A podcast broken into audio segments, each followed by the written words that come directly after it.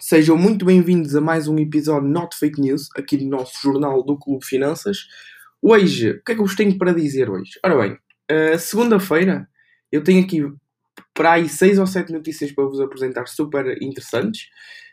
Um, e terça, quarta, quinta e sexta uh, temos apenas uma ou duas notícias em cada um, um, um destes dias. Portanto, uh, vou-vos falar maioritariamente de segunda-feira, não é? Mas não, o, o resto da semana não deixa de ser importante. Portanto, sem mais demoras, uh, continuem o que estão a fazer. Se estiverem na cozinha, estão é um podcast, continuem a cozinhar que vocês estão prestes a ouvir mais um episódio, o, o episódio 38, salvo erro, do, da nossa rubrica Not Fake News. Portanto, vamos a isso.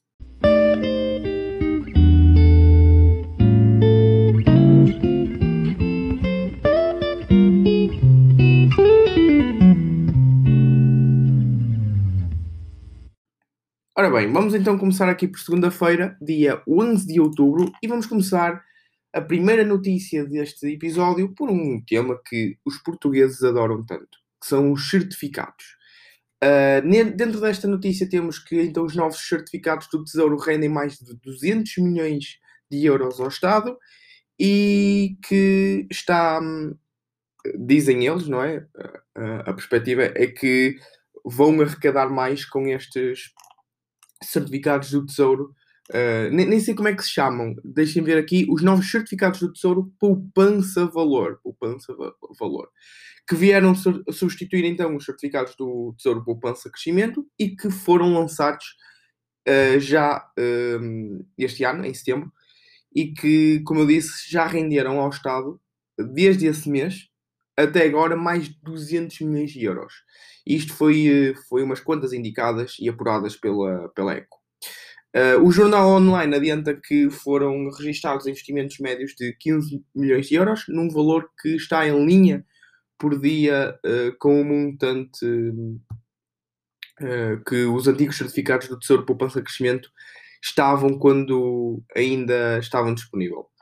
Um, o governo também criou este instrumento financeiro, os tais certificados do Tesouro Poupança Valor, para substituir os certificados do Poupança Crescimento, criados também em 2017, numa decisão justificada com o objetivo de aproximar a taxa de juro destes novos certificados às atuais condições de financiamento da República, com valores de remuneração mais baixos do que os atuais certificados do poupança valor, do, desculpem, dos certificados antigos do Tesouro Poupança Crescimento. Portanto, eles dizem que estão-se a ajustar, eles estão-se a ajustar com estes novos certificados. Hum, Deixem-me ver, que eu esqueço-me sempre do nome, porque isto é. Não sei, isto não vai em linha com aquilo que é o título do próprio certificado, que é os certificados do, poupança, do Tesouro Poupança Valor, que dizem que as justificações para terem criado este com base na substituição dos certificados do Tesouro Poupança Crescimento é que pá, para, é basicamente para se ajustarem às atuais condições de financiamento da República. Pronto, e vocês coloquem esta frase juntamente com o título da, daquilo que, como se chamam os certificados, que é poupança valor. Certificados de Tesouro Poupança Valor e eles dizem que vão um, ter remunerações mais baixas do que os certificados que eles vieram a, a, a substituir, que foi os poupança crescimento.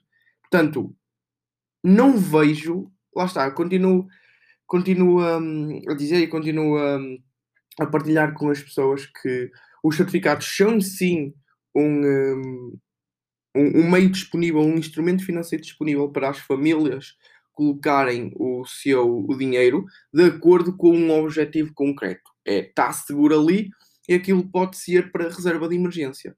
Um, há quem diga que o Banco Inter ou uh, outros instrumentos seja melhor.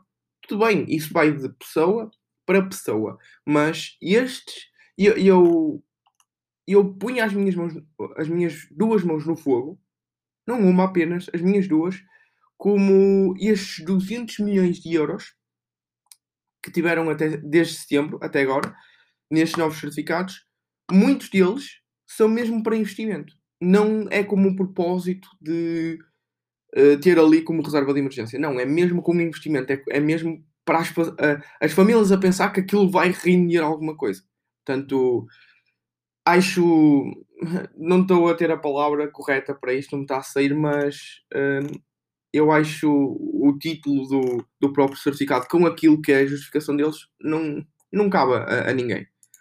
Um, uma segunda notícia que temos aqui segunda-feira, dia 11, eu disse e prometi que ia sempre acompanhando aquilo que era o caso da Evergrande. E temos então aquilo uh, aqui uh, uma notícia que diz que por baixo do uh, alçapão da Evergrande há 5 bilhões na mão de credores tanto quanto o PIB do Japão. Tanto quanto o PIB do Japão. Só para vocês verem que as dimensões da dívida e as, as dimensões deste, do que está a passar é de uma enorme escala ao ponto de ser tanto quanto ao PIB do Japão. Uh, mas eu vou-vos ler também, eu tenho aqui algumas notícias que dizem que também a, a situação da Evergrande está controlada e que já vamos ver isso, basicamente. Dentro desta notícia diz que depois da, da Evergrande, várias empresas falharam em, em cumprimento do pagamento aos seus credores em dólares, alimentando o risco de um default. Ou seja, um default é de eles não pagarem, efetivamente não pagarem nada. E entrarem em default é incumprimento. Uh, pronto, alimentado ao, ao risco de um default geral em todo o setor de, do imobiliário, que acumula 5 bilhões de dólares de dívida na mão dos investidores estima então assim o banco japonês Nomura Holdings. Um, um valor que equivale ao PIB do Japão, a terceira maior economia do mundo. Este montante de dívida que foi comprada pelos investidores mais do que duplicou no espaço de 4 anos, espalhando então a forte necessidade que as imobiliárias tinham de se financiar para fazer face ao tal requisito da, de nova construção num país com quase 10 milhões de quilómetros quadrados. Uh, várias empresas estão agora então a tentar adiar o pagamento de cupões de dívida, procurando então liquidez para cumprir as, as, as suas responsabilidades e as suas obrigações. Uh, algumas estarão a tentar vender parte do negócio, como é o caso então da, da Evergrande, de modo então a evitar o, o prazo de 30 dias sem pagar aos credores, o que significa uh, o que significaria a entrada em terreno de, do default, do incumprimento. A Modern Land, uma outra empresa do setor, está agora a pedir um, um, eh, um, eh, um adiantamento, um adiantamento, desculpem, um adiamento do, do prazo de pagamento por mais 3 meses para um cupom que expira a, 20, a 25 de outubro. Portanto, o que é que nós temos aqui? Temos represálias uh, para o setor imobiliário, que ou era sim ou sopas. Sim, temos o caso de uh, o Banco Central Chinês, um, ehm, como a Fed, por exemplo, cá nos, cá nos Estados eh, Unidos e o Banco Central Europeu cá na Europa, injetar liquidez para, um, para a Evergrande. Eles não querem isso e disseram que não iam fazer bailout. Bailout é injetar, dar apoio, injetando liquidez, colocando lá dinheiro na, na Evergrande para os, uh, ajudar nesta fase complicada. Em vez disso, eles podem fazer com que deixem, pá, vão deixar Evergrande falir e vão efetivamente uh, ajudar as, as outras empresas dentro deste setor imobiliário. É isso que eles querem fazer. Querem, não querem passar aquela mensagem, olha, cada vez que vocês têm problemas de alavancagem, nós vamos estar lá a dar bailout, a dar liquidez. Não, não querem fazer isso. Querem passar a mensagem que não vão fazer isso, nem nunca, faz, uh, nem nunca uh, poderão fazer isso, não é? Essas empresas que fazem mau management do, do, do seu leverage, do, da sua alavancagem financeira, e vão ajudar, se calhar, as outras empresas que estão a ser afetadas por isto. Portanto, é o que eu pressuponho e acho que é isso que, que a China está, está a tentar fazer. Numa outra notícia, temos aqui que temos aqui uma nova empresa e ainda bem que eu trago isto porque nós estávamos a pensar, nunca passou isto em noticiário nenhum. Uh, estamos agora no Jornal de Negócios, nunca passou em, em jornal digital, em notícias, nada. Nem é uma empresa, nem é uma empresa muito falada no YouTube. É a ASOS. Uh, A-S-O-S. Pesquisem. E esta notícia fala precisamente dessa empresa, da ASUS. Diz que ações afundam 15% com profit warning e saída de CEO.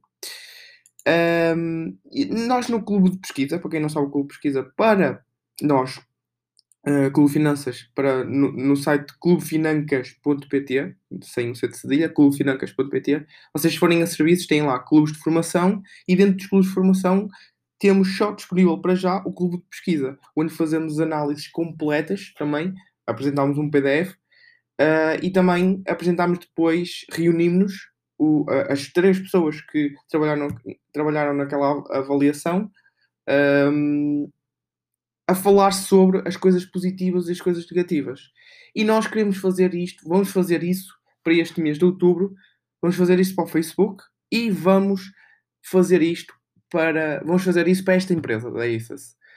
Uh, é uma empresa que está dentro do nosso ciclo de competências, pelo menos no meu, Uh, e vamos juntar ao útil ao agradável porque é, é uma empresa que está, além de estar no nosso ciclo de competências, é uma empresa que nós, para nós, é boa porque queremos avaliar porque temos interesse. É uma empresa de e-commerce que, que vende, uh, vende maioritariamente produtos, uh, ou seja, roupa, vende roupa, vende, está tá no, no, na, sua, in, na sua indústria da moda, se assim posso dizer, um, e vende um, roupa. Basicamente, roupa para o público-alvo é pessoal jovem. E é, é um, estão com plano de negócios muito fácil de entender. E esta notícia diz que a retalhista britânica de comércio eletrónico ASUS aumentou as vendas e os lucros antes de impostos no ano fiscal terminado a 31 de agosto, porque cada uma cada, cada empresa pode fechar num, num, num mês diferente. Esta, o seu ano fiscal é 38 de agosto, de acordo com os resultados apresentados esta segunda-feira. Apesar disso, as ações estão a afundar devido ao anúncio da saída do CEO e ao anúncio de que a empresa antecipa um recuo nos, nos lucros uh, no próximo ano. A retalhista alertou aos, aos investidores para o impacto do regresso gradual dos consumidores às compras em lojas físicas, situação que deverá continuar ao longo do próximo ano e penalizar as contas. Em reação, as ações da retalhista britânica estão a cair quase 15% ao início desta tarde, ou seja, ao 11 de outubro. Um, diante daquilo que é a ASUS, vamos agrupar tudo dentro de uma análise, vamos nos reunir, falar sobre essa análise, vamos dar um vídeo conclusivo já para o próximo mês de estamos, por exemplo, em outubro, no mês de novembro vamos analisar esta empresa e, e estamos mesmo ansiosos porque dentro daquilo que nós já lemos uh, é uma empresa que caiu tanto, tanto, tanto e tem um plano de negócios tão, tão básico e está dentro de nossas competências. Queremos ver realmente o que é que a isso uh, faz e aquilo que ela um, ehm, pode proporcionar a nós um, acionistas e investidores ao longo prazo nela. Dentro de uma outra notícia, dentro desta segunda-feira ainda, temos que a Bitcoin ultrapassa então os 57 mil dólares pela primeira vez desde maio. Uh, isto hum, é uma notícia que eu, é meramente informativa, uh, queria, queria, queria vos partilhar com, queria partilhar convosco este tipo de, de notícia, porque vai sempre, mesmo estando nós numa posição neutra daquilo que é as criptomoedas, nem sendo a favor nem sendo contra, uh, aquilo que é o investimento em si, não a, a, tecnologia, porque a tecnologia somos a favor, estou a dizer investimento nem somos contra nem somos a favor, somos neutro, somos neutralistas quanto ao fator do investimento em Bitcoin e de outras uh, Bitcoins, mas lá está, isto estou a aproveitar a volatilidade, não pagamos mais-valias, não pagamos impostos sobre as, os lucros que nós oferimos sobre estes instrumentos financeiros. O que, é que, o que é que eu faço? Já disse a minha estratégia e partilho sempre isto no clube de pesquisa, uh, que eu lá partilho também o meu portfólio, juntamente com, um, com outro membro lá do clube de pesquisa. Um, e digo que eu vou aproveitando sempre a volatilidade. Tenho 5%, vou comprando, vendendo de acordo se isto está acima ou abaixo do, do, desses mesmos 5% do meu portfólio. Só faço isso, portanto, um, vamos lá ver agora como é que as coisas correm, se vai continuar a subir, se vai continuar a descer. Se continuar a subir, daqui a alguns meses continuo a vender Bitcoin, porque, lá está, é aproveitar a volatilidade. Um, esta notícia diz que a Bitcoin uh, valorizou então aos 57 mil dólares. Esta criptomoeda, uma das mais conhecidas, subiu quase 4% esta segunda-feira, chegando então aos quase 58 mil dólares. É preciso recuar até maio deste ano para encontrar Bitcoin neste patamar. O índice da Bloomberg, uh, dedicado às, às criptomoedas, refletiu esta subida, registrando uma valorização de 2,4%. Um, a moeda digital está valorizada há cerca está a valorizar há cerca de duas semanas depois de, das quedas contabilizadas ao longo do mês de setembro. A cruzada dos reguladores chineses contra as criptomoedas pesou no valor da, da Bitcoin ao longo de, desse, desse mesmo mês, do mês de setembro, nomeadamente quando o Banco Popular da China reforçou que todas as transações com criptomoedas são ilegais. Nessa altura, a Bitcoin chegou a cair mais de 3%. Portanto, aí um, ainda não, não era a altura de reforçar o meu portfólio. Se fosse, caiu tanto que eu comprava. Mas quando foi a altura, subiu novamente tanto que, pronto, tinha que vender para fazer outra vez, para diminuir após 5% do meu portfólio. Portanto, é o que eu digo. Estou na, acho que para mim é, é a estratégia correta para aquilo que é o meu perfil de investidor. Uh, falta duas notícias aqui na, na segunda-feira e temos que aqui que o incentivo fiscal dá desconto até 25% no IRS e a empresas que investam. Um, eu, isto vem de acordo com o Orçamento de Estado, que prevê a criação de um benefício fiscal para estimular o investimento privado no arranque do, do próximo ano. Isto é muito importante e eu concordo com isto, mas ainda não li a fundo, portanto eu não quero dar maus conceitos daquilo que. ou maus más opiniões daquilo que ainda não li a fundo. Portanto, metam um olho nisto porque também eu acho que isto é bastante importante incentivar o, o incentivo ao investimento.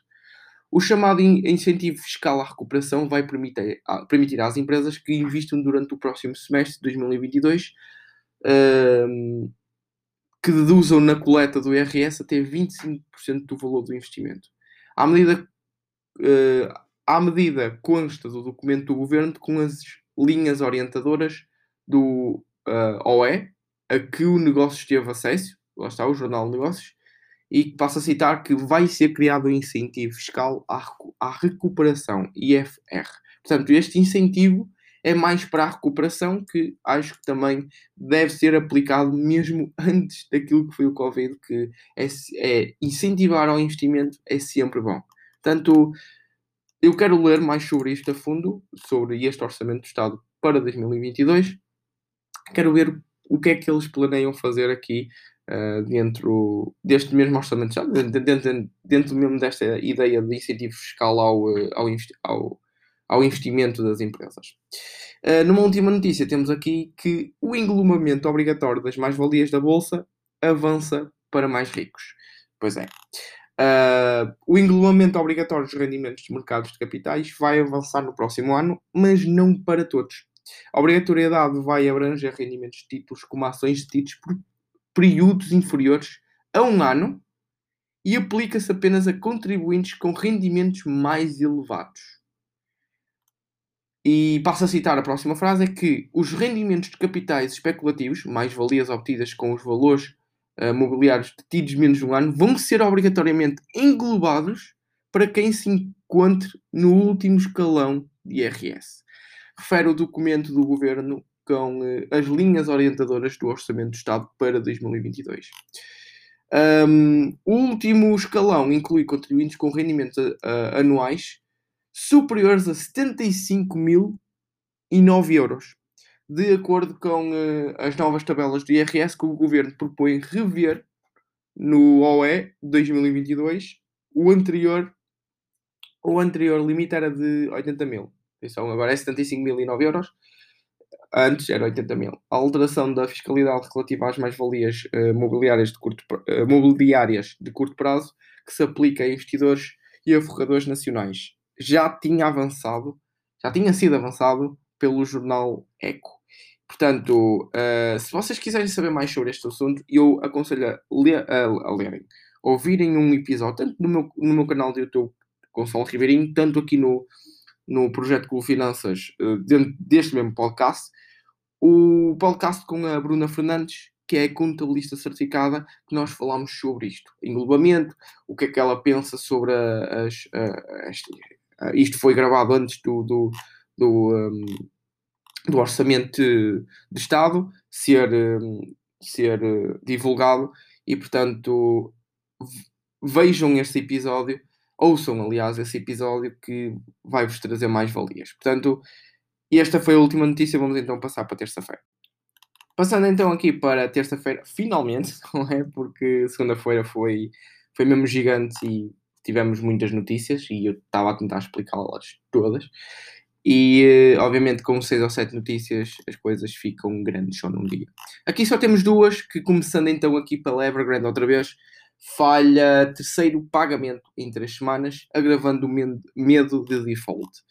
Uh, o Evergrande, ou a Evergrande, já nem sei, grupo gigante do setor imobiliário na China, que tem feito manchetes pelo seu incumprimento, voltou então a falhar o terceiro pagamento aos seus credores pela terceira semana consecutiva, alimentando assim os receios do mercado sobre um efeito dominé, dominé, dominó que se alastre para o resto das empresas no mesmo ramo. Uh, portanto, é como eu estava a dizer, que isto ou é sim ou sopas, ou a China uh, ajuda mesmo a Evergrande, que não vai ser o caso, ou previne este efeito dominó. Uh, aliás, dominé, não é? Uh, este efeito dominó é as represálias que a própria Evergrande vai, vai, uh, vai, vai fazer para o mercado, vai, vem trazer para o mercado imobiliário e agora a China só tem que dar um, um passo à frente e dizer ok, Evergrande, desmancha-te para aí, não queremos saber de ti, tu é que erraste, vamos então fazer bailout às empresas que não erraram e estão a sofrer com isso. É o que eu acho que vai acontecer. Ainda diz que alguns obrigacionistas e investidores que compraram dívida da empresa disseram que não receberam o pagamento de uma parte de dois cupões, cuja maturidade final expira em abril de 2022 e abril de 2023. Só que a empresa acordou pagar 9,5% e 10% da dívida que emitiu em ambas as operações, respectivamente, até ao dia 11 de outubro, algo que não se verificou. No total, ficaram por liquidar 148 milhões de dólares. 148 milhões de dólares. É, parece pouco, mas não é. Uh, isto, uh, vezes não sei quantos pagamentos que eles têm que fazer, é bilhões de dólares.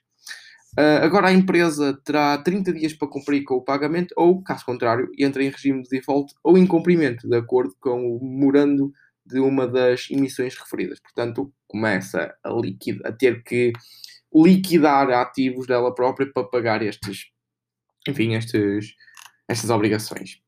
Portanto, outra notícia, a última aqui de terça-feira, temos que a Google lança ferramentas focadas na sustentabilidade e segurança. Desculpa. Um, eu, tra tento trazer sempre estas Google, Facebook, Microsoft, tento sempre trazer a Apple, etc, etc. Essas grandes empresas, qualquer notícia também, qualquer notícia seja uh, também agradável para, para partilhar convosco, tento sempre trazer. Aqui diz que a Google divulgou novas ferramentas no evento anual dedicado à cloud, o Next 21. A tecnologia norte-americana passará a dar aos, aos utilizadores mais ferramentas viradas para a área da sustentabilidade, um dos temas de foco da empresa, e no tema da cibersegurança. A própria empresa foi a uma reunião em que acordou que vai investir uma reunião isto com o presidente Trump, uh, presidente Trump, uh, o Trump está a pensar em mim, com o presidente Joe Biden, um, ainda é muito recente, portanto é por isso, uh, com o presidente Joe Biden e as, estas grandes empresas prometeram em investir em cibersegurança. Todos os anos a Google escolhe este evento para divulgar novos produtos para a área de negócio que no segundo trimestre deste ano gerou receitas de 4,6 mil milhões de dólares à empresa. Lá está, eu quis uh, vir com isto, com esta notícia, porque primeiro sustentabilidade, lá está, todas as empresas estão com isto, não é? Mais uma, uma, uma, uma grande indústria que se está a criar ao longo dos próximos anos, a parte das... Um, tudo o que está ligado à sustentabilidade, a dar sustentabilidade a outras empresas e ao mundo. uh, e a segurança que lá está uh, anda grandes investimentos, ou seja, uh, a níveis de capex, a níveis de investimentos dentro da empresa e a nível de free cash flow, consequentemente a isso, free cash flow vai diminuir. Vocês têm aqui a razão, por causa de estas grandes empresas que estão a investir muito em cibersegurança. Dando é completamente normal, vocês só têm que analisar se não se alteram os fundamentos. Quarta-feira, dia, deixem-me ver aqui, 13 de outubro, uh, temos mais duas notícias, uma delas uh, China e Bitcoin. Um, e outros também. Uh, temos aqui então que os Estados Unidos da América superam China como o maior emissor de bitcoins do mundo após ordem de expulsão de Pequim. Uh, os Estados Unidos ultrapassaram então a China como o maior minerador de bitcoins do mundo, numa altura em que as maiores empresas do setor se colocaram noutras geografias de acordo com os dados da Universidade de Cambridge. As hash rates, que mede a velocidade com que o período, o próximo bloco de bitcoins é minerado, caiu de 44% para 0% entre maio e julho deste ano na China. Em sentido contrário, está a taxa de, de mineração dos Estados Unidos, que aumentou de 17% em abril para os 35% em agosto. O Cazaquistão, vizinho da China, subiu então os tais 1% para 18% no mesmo período. Em Portugal, a taxa é de 0,02%. Aqui é muito baixa, não há muita, muita gente a, a minerar, mas tem aqui todos os, os o, as percentagens das hash rates e, portanto, isto cada vez mais está, está a ficar, estão a, a criar-se negócios de, de, mineração e vamos ver também, vamos acompanhando isto, a Bitcoin e as criptomoedas é uma coisa que vamos acompanhando sempre neste jornal. Um, numa outra notícia, acho isto importante trazer é que em sete meses a Fed pode acabar com estímulos e reitera que a inflação é transitória. Já falámos isto várias vezes aqui, não, não vou um, colocar noutra posição em que pareça ser chato, uh, mas a Fed, lá está, vem com o tapering, um, uh, vai acabar com os estímulos, vai acabar com a injeção de liquidez nos mercados financeiros e, um, e diz novamente que a inflação é transitória. Um, os membros do Comitê Federal do Mercado Aberto, o FOMC, o, ou seja, FOMC, FOMC, da Fed, apontaram na reunião da política monetária do Banco Central norte-americano, decorrida a 21 e 22 de setembro, para a possibilidade de retirada gradual de estímulos à economia. Como eu disse, o chamado tapering, que passa pela compra de dívida e vai ter início em meados de novembro ou meados de dezembro. A ideia é ter o programa concluído a meio do próximo ano. Uh, e lá está, eu vim com esta notícia porque quero, mesmo assim, uh, dizer que isto apenas é uma notícia e vocês não se devem debruçar pela, aquilo, daquilo que é a vossa tese de investimentos, não, não deve ser debruçada sobre estas notícias, porque isto é apenas transições socioeconómicas a curto e médio prazo, vocês estão aqui, ou pelo menos a filosofia que tentamos passar aqui é a filosofia do longo prazo e não uh, olhamos para estas notícias e vimos assim, olha, temos que mudar o nosso portfólio. Não. Nós só temos. Nós tentamos colocar as coisas bem simples. Comprar boas empresas, empresas que conhecemos muito bem e empresas que compramos a um preço, a um, a abaixo do seu valor uh, intrínseco ou seja, com uma margem de segurança sobre as nossas projeções. É isso que tentamos sempre fazer e não nos preocupamos com coisas alheias, que sendo elas uh, este, este tipo de notícias, portanto, aconselho-vos, aconselhar não posso aconselhar, mas dou esta opinião a fazer o mesmo, mas cabe cada um.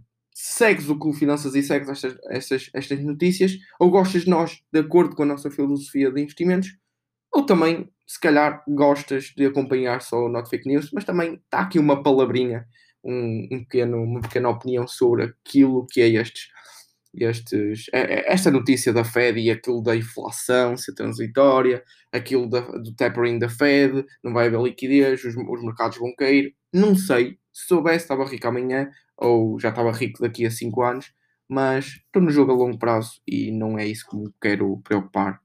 Uh, neste caso, com o curto prazo, não me quero preocupar. Quinta-feira temos aqui uma notícia, mas que parece ser interessante porque toda a gente conhece esta plataforma, que é TradingView. Investimento de 298 milhões eleva a avaliação da plataforma TradingView para 3 mil milhões. Um, esta, eu, eu vi TradingView e vi que vocês tinham interesse. Obviamente, percebi-me que se calhar poderão ter interesse de ouvir esta, esta notícia. A plataforma para investidores fechou uma ronda de investimento de 298 milhões de dólares, 256 milhões de euros, aproximadamente, que deixa a empresa avaliada em 3 mil milhões de dólares, cerca de 2,6 mil milhões de euros à atual conversão. Esta ronda de investimento foi uh, liderada pela nova uh, investidora Tiger Global, que aposta em empresas do setor da tecnologia e serviços financeiros. Um, a pandemia fez mexer o número de investidores presentes da plataforma de acordo com a nota da empresa, nos últimos 18 meses, a plataforma contabilizou uma subida de 400% nas contas de membros e um aumento de 237% no, nos, no visi, nos visitantes à plataforma. A plataforma agora conta com 30 milhões de utilizadores mensais. Um, isto era uma coisa que era que, vi TradingView e vocês podiam ter interesse eu até não sabia que ela tinha IPO, até posso pesquisar aqui Trading View Stock. Eu nem sabia que ela que ela estava em bolsa e pelos vistos nem, nem taxo eu. eu. Sinceramente eu não, não ando a acompanhar e é por isso que eu vos quis trazer esta, esta notícia.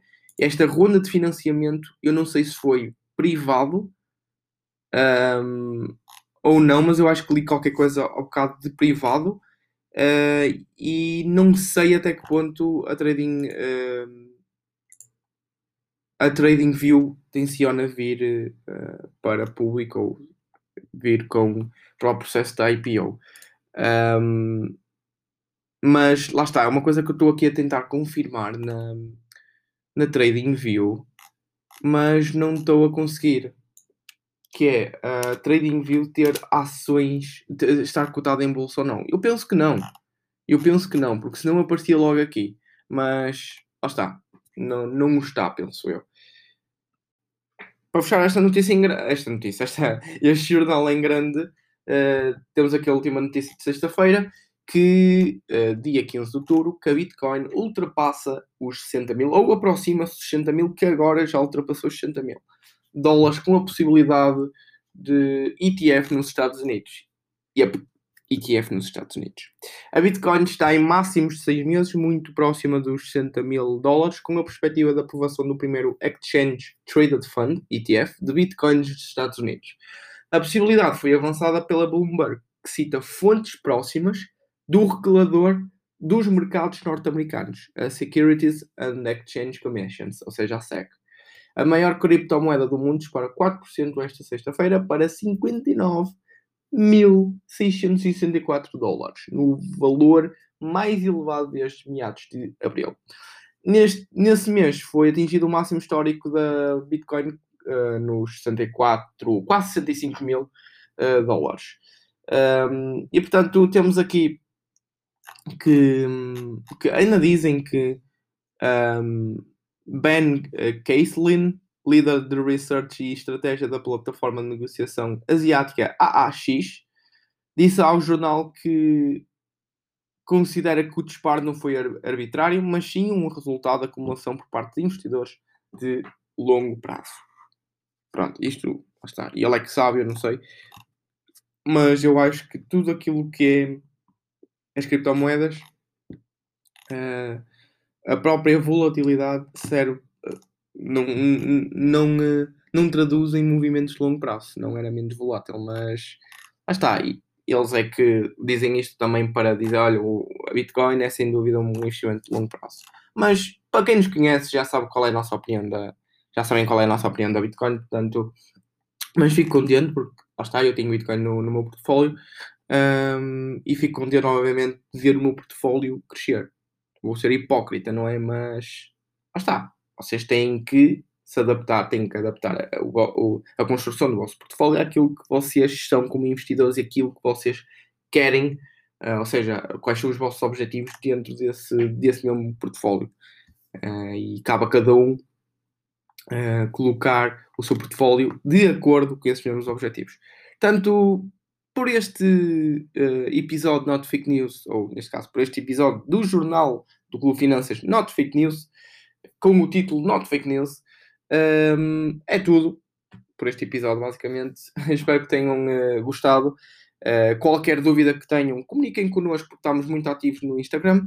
Estamos a crescer muito, muito. E eu reparo que dentro do nosso podcast também estamos a crescer bastante.